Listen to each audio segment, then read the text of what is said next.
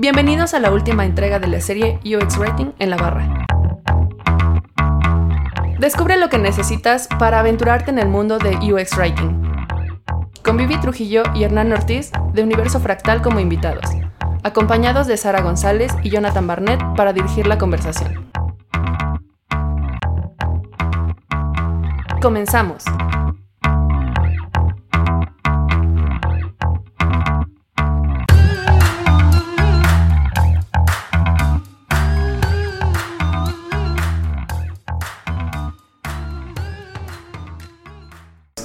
Sí, mucha gente sabe que no pueden hacer diseño visual. Como que entregamos sitios web y dicen, ah, pues, pues no, y nos llaman así de como, oye, pueden cambiar ese botón, porque saben, no pueden hacer nosotros.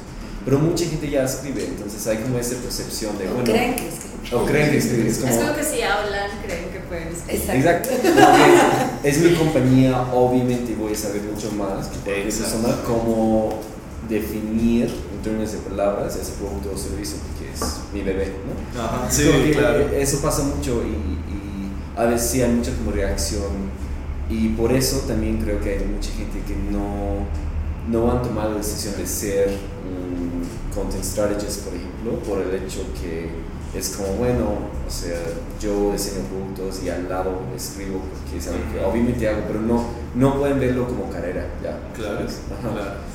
Sí. Sí. ¿Qué opinan de eso? Sí. sí, yo creo que no es, eh, las habilidades de escritura eh, son muy útiles, escritura por ejemplo de ficción o de no ficción creativa o bueno, perio- periodismo crónica o ya algo con elementos narrativos.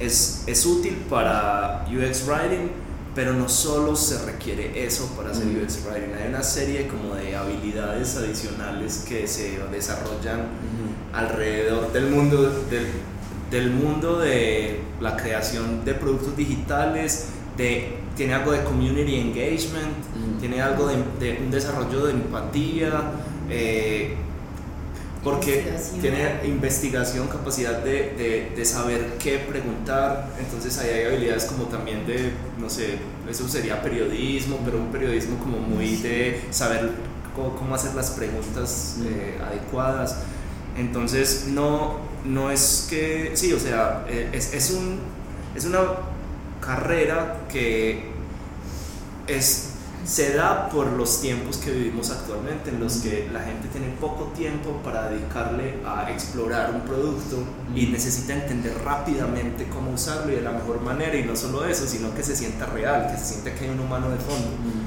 Entonces, ese conjunto de cosas es, requiere unas habilidades como muy específicas que se desarrollan si uno siente dentro, dentro que, ti- que quiere y que le gusta. Por otro lado, hay personas que quieren es desarrollar su estilo narrativo y quieren ser escritores de ficción.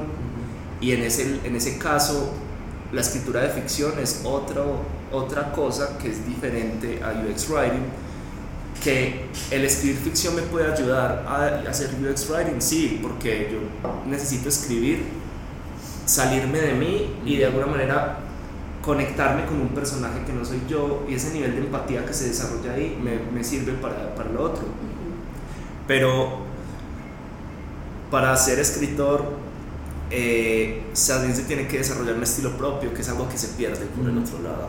Entonces, son cosas distintas. Sí. Mm, eh, cuando se busca muchos job posts que uno ve sobre UX writer- writers, eh, buscan como personas que estudiaron comunicaciones o personas que... eh, pero esto no es algo que se, que se aprenda como en una universidad, Sí. sino que es algo que surge como del trabajo, de, de estar involucrado como con personas que están creando estos productos y que sienten la necesidad de esto. Creo que esto surge de, de equipos como estudios, agencias de diseño que luego empezaron a decir como no nos da, o sea, este diseñador no puede hacer esto tan bien, o sea, yo, yo necesito enfocarme en la, la imagen, no puedo, no puedo tan bien en las palabras, me estoy enloqueciendo. Viene de frustración. Exacto. sí. Y luego, y luego es como, se- por eso se, se abre esta persona que se enfoca en esto y que también apoya los otros procesos. Entonces no es una persona que se dedique sentada sola a escribir, que la imagen del escritor tradicional o del copywriter tradicional, que es, él escribe su asunto y lo manda, lo envía y listo. Esta persona tiene que estar activamente participando de las otras cosas y conversando con, los con el equipo, e integrarse. Entender también el diseño. y ayudar a solucionar algún problema, si se puede solucionar con texto o si realmente necesita una imagen Sí, yo creo que eh, eso es algo que, que, no todos hemos experimentado, como nos somos muy metidos. Entonces, sí.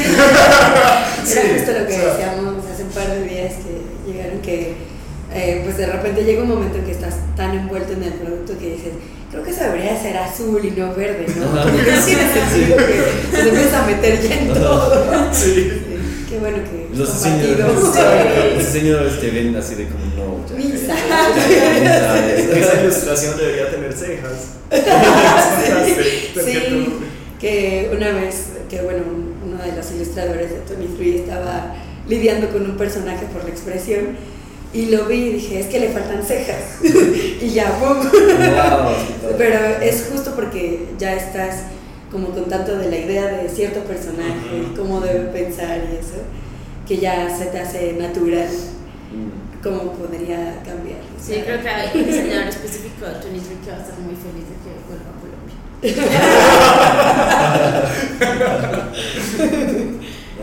Em, sí, pues creo que sería cool eh, cerrar por como contar un poco de por qué escogieron eh, o escogimos, porque me gustaría también escuchar de ti, Sara. Eh, escogimos como la carrera de ser un content strategist y también como dar un consejo a como Sara joven o nada joven o lo que sea de como de lo que han aprendido en esos dos o tres años que hubiera como hecho el camino mucho más fácil al inicio.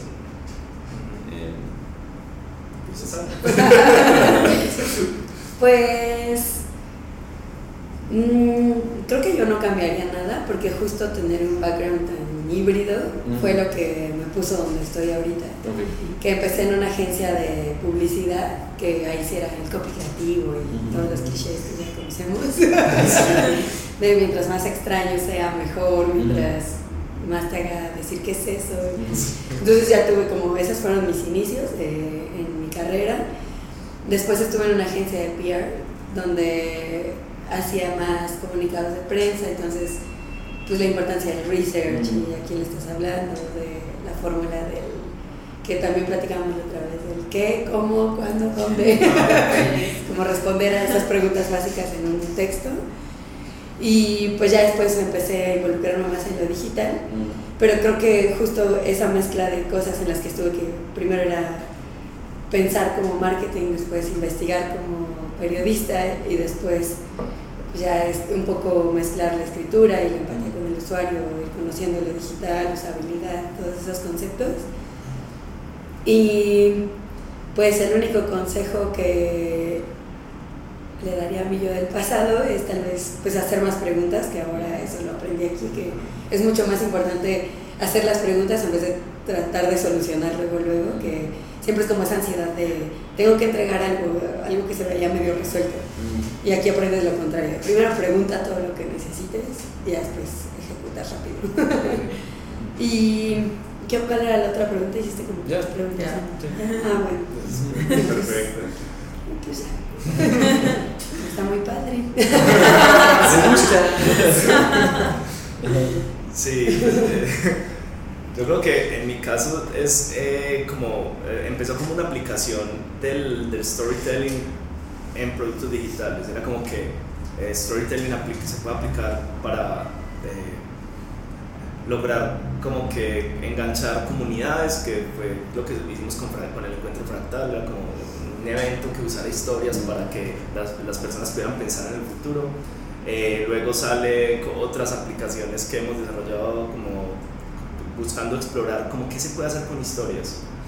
Y UX Writing viene porque estuvimos involucrados en procesos de desarrollo de software como eh, diseñando narrativas específicas eh, relacionadas con videojuegos. Entonces eran videojuegos especialmente del, mundo de la educación. Entonces eran diseñar personajes, eh, definirlos y buscar que los personajes hicieran algo útil. y plataformas también tecnológicas. Entonces, eh, finalmente terminábamos escribiendo los textos, de los botones, eh, los textos de, mensajes de error y todo eso, pero en ese momento no sabíamos qué era lo que sí, estábamos haciendo.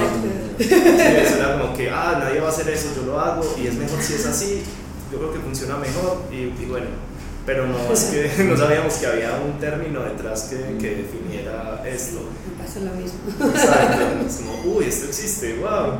Eh, tiene un nombre porque antes no, no, había forma de saber pues que sí. y como dice surge como del hueco de que no había quien lo hiciera o lo hacían pero pues nada más por cumplir no realmente lo hacía diseñado.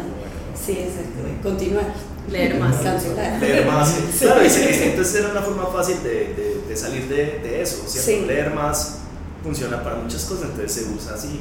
Eh, el, cuando lo hace el desarrollador, eh, a veces solía como error XX09 fatal, pues, eh, lo cual es, es, mucho, genera mucho más fricción. Pues, es como, ah, esto se va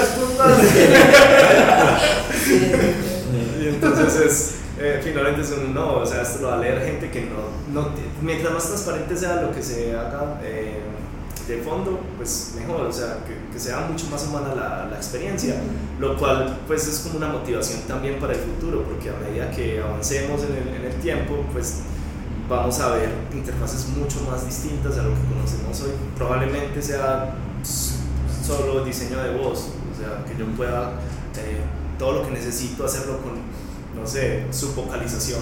Entonces yo medio pienso lo que quiero, e inmediatamente obtengo lo que necesito esto ya empieza a, a requerir otra serie de habilidades y, y seguramente se generan otras profesiones a partir de esas necesidades. Entonces, por ahora está esto, pero estamos en un mundo en el que todos cambian muy rápido y sí. no sabemos. En mi caso viene un poco de la crítica también. Estudié marketing, entonces cada vez que, no sé, que me pasaba algo en un restaurante y no sabían cómo solucionarlo, yo empezaba a criticarlo y, a pensar en cómo lo haría yo o, cuando veía un texto que no decía algo coherente, yo empezaba a criticarlo y a pensar en cómo lo diría yo en, una valla o en, un, o un website o en un libro o en un papel, en todas partes.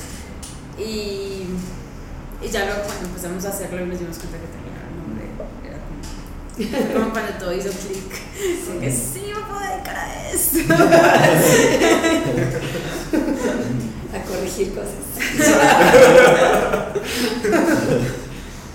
¿Y un consejo? Un consejo. ¿Cuál es tu consejo? Ah, yo sé mi consejo. Eh, no, mi consejo es que si que se defina muy bien como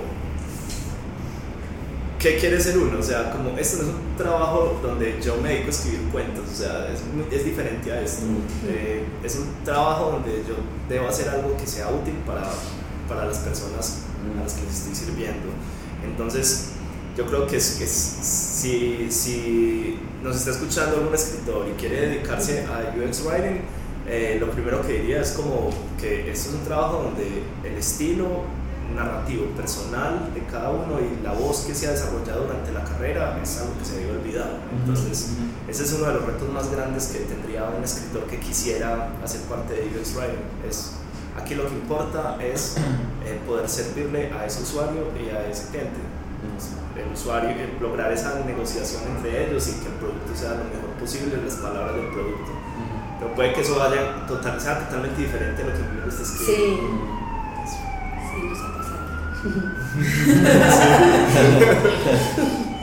Mi consejo sería más como de no hay una carrera para estudiar esto, entonces sea cual sea la carrera por la que entren acá, intenten complementarla con otras cosas.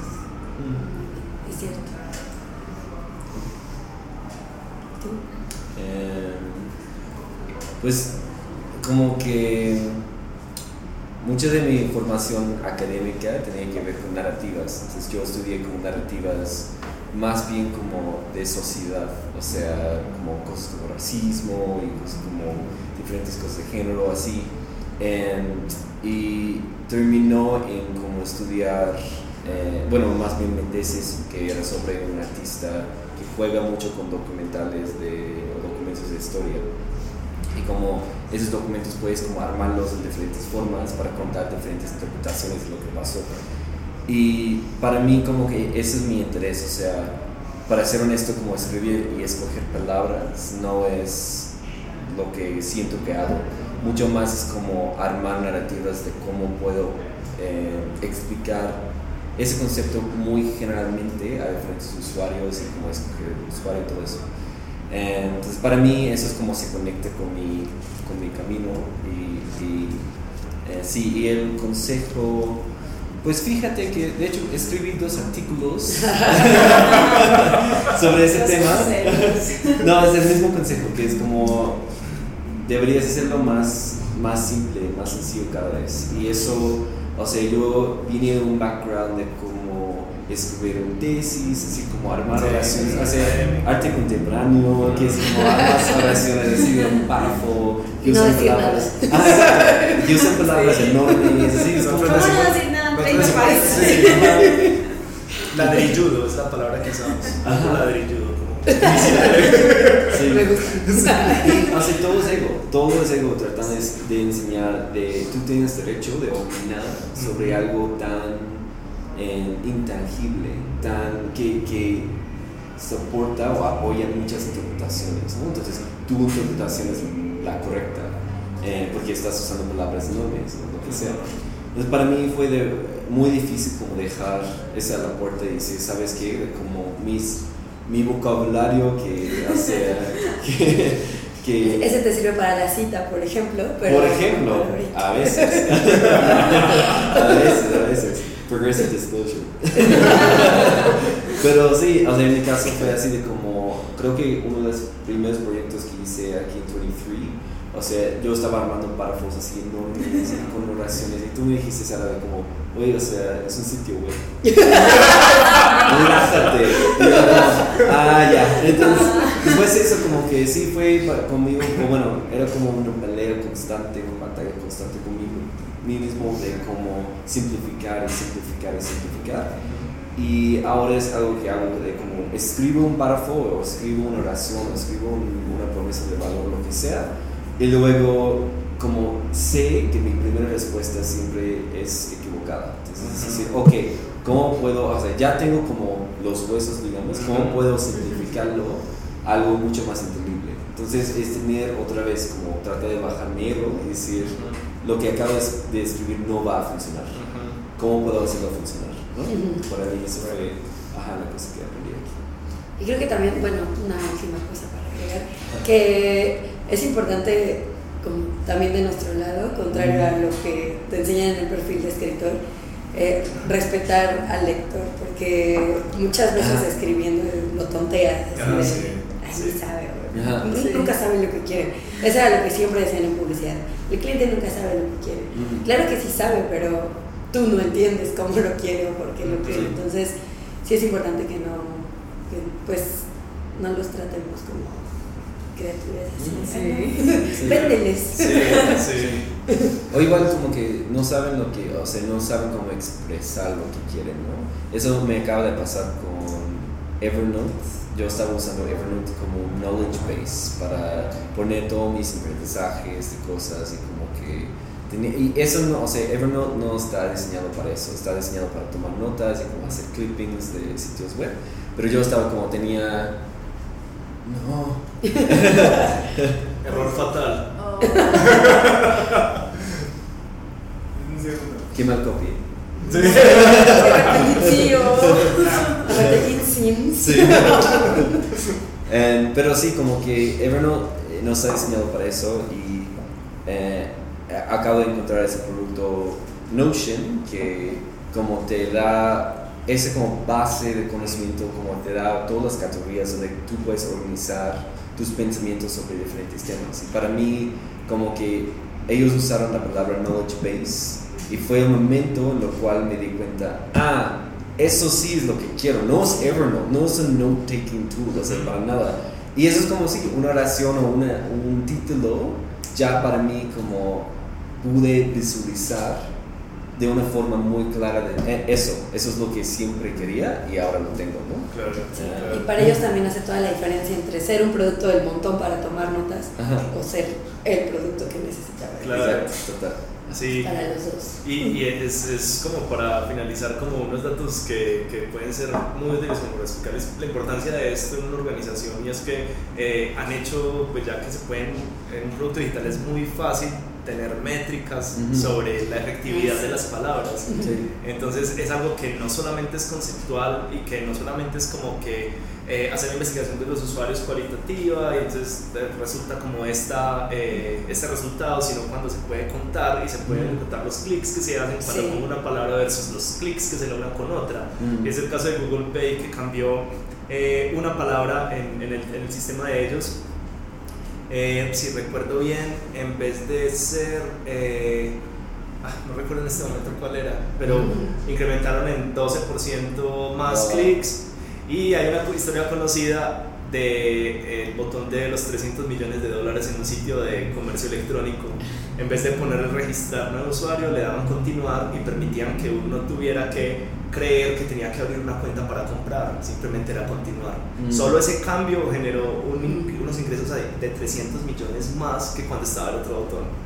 O sea, es un cambio de una palabra sí. y tiene un impacto enorme en el, en el producto. O sea, sí. que esto es algo que es, tiene aplicaciones prácticas y útiles y, y, y es necesario. Sí. Gracias por escucharnos. Con esto finalizamos la serie UX Writing. Agradecemos a Vivi Trujillo y a Hernán Ortiz por acompañarnos. También a Sara González y Jonathan Barnett por dirigir la conversación. En nuestra siguiente serie hablaremos con invitados especiales sobre UX Research. Visiten en labarra.com para escuchar este y todos los episodios. Si tienen sugerencias o algún tema que les gustaría escuchar, déjenos sus comentarios en Twitter o Facebook, arroba la barra 23 con número. Nos escuchamos en la próxima.